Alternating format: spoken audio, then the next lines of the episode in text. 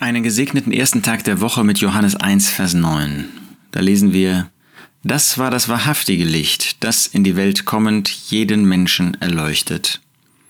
Johannes der Täufer, er musste von sich selbst sagen, er hat von sich selbst gesagt, bereitwillig, ich bin nicht das wahrhaftige Licht, ich bin nicht das Licht, das angekündigt worden ist. Aber da kommt jemand nach mir, der ist dieses wahrhaftige Licht, das war Christus. Der Ewige, der ist Mensch geworden, der, der reich war, ist arm geworden um unseretwillen. Und er ist in diese Welt hineingekommen als Licht, als jemand, der in sich selbst leuchtet, als jemand, der Offenbarer ist der Natur des Wesens Gottes, der Gott offenbart hat als Licht und Liebe. Das war das wahrhaftige Licht. Das äh, war derjenige, der wirklich in absoluter Weise Licht ist, ohne dass ein Funken von Finsternis in ihm war. Wir waren nichts anderes als Finsternis. Und als wir in das Licht gekommen sind, müssen wir zugeben, dass wir immer noch in diesem und in jenem Punkt etwas Finsteres aus unserer alten Natur, aus der sündigen Natur offenbaren. Immer wieder.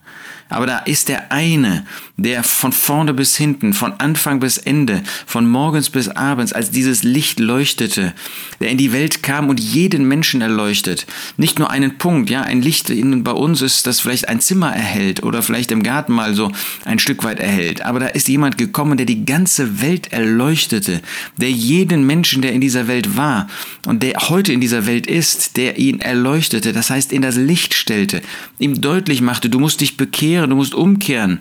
Es gibt nicht einen einzigen Menschen, der heute sagen könnte, nein, Christus hat mich nicht in das Licht gestellt, der einmal Gott Vorwürfe machen könnte. Ich habe ja nie etwas gesehen und gehört von dem Licht. Doch, Christus hat jeden Menschen erleuchtet.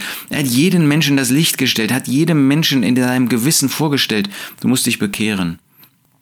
Und wir verstehen, dass die Grundlage dafür, dass es dann Rettung geben konnte, sein Werk auf Golgatha ist. Damit wollen wir uns in besonderer Weise beschäftigen, mit dieser Hingabe des Herrn Jesus. Dieses Licht war bereit, in die Finsternis, in diese drei Stunden der Finsternis zu gehen, um uns zu erlösen, um uns Leben zu geben.